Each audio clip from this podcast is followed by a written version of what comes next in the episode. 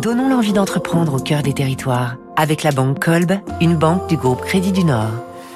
Saviez-vous que d'une carrière de calcaire, on peut aussi bien faire du béton que nourrir les poules? Direction la région lyonnaise avec vous, Fabrice Lundi.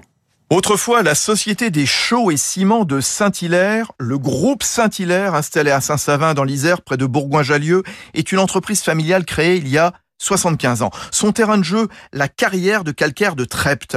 500 000 tonnes en sont extraites chaque année, avec une forte teneur en calcium d'une pureté quasi parfaite. Un calcaire oolithique formant une couche de plus de 100 mètres d'épaisseur et datant de 160 millions d'années. Les granulats calcaires chauds serviront ensuite à la fabrication de béton, de ciment, d'engrais, d'adhésifs et historiquement de poudre destinée à l'alimentation des animaux d'élevage. Oui, le calcium essentiel pour leur squelette, les coquilles d'œufs, le lait. Régis Pilois, le petit-fils du fondateur, troisième génération.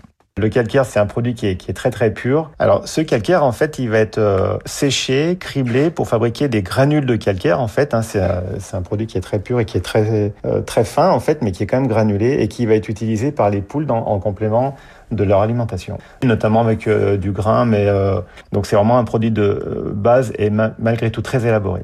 Et entre la carrière et son site de traitement, Saint-Hilaire a installé un tapis de convoyage long de 400 mètres de long. L'objectif, c'est de supprimer les dumpers, ces gros camions de 300 chevaux qui transportent les matériaux en faisant des allers-retours incessants.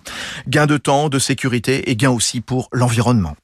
C'était Territoire d'excellence sur Radio Classique.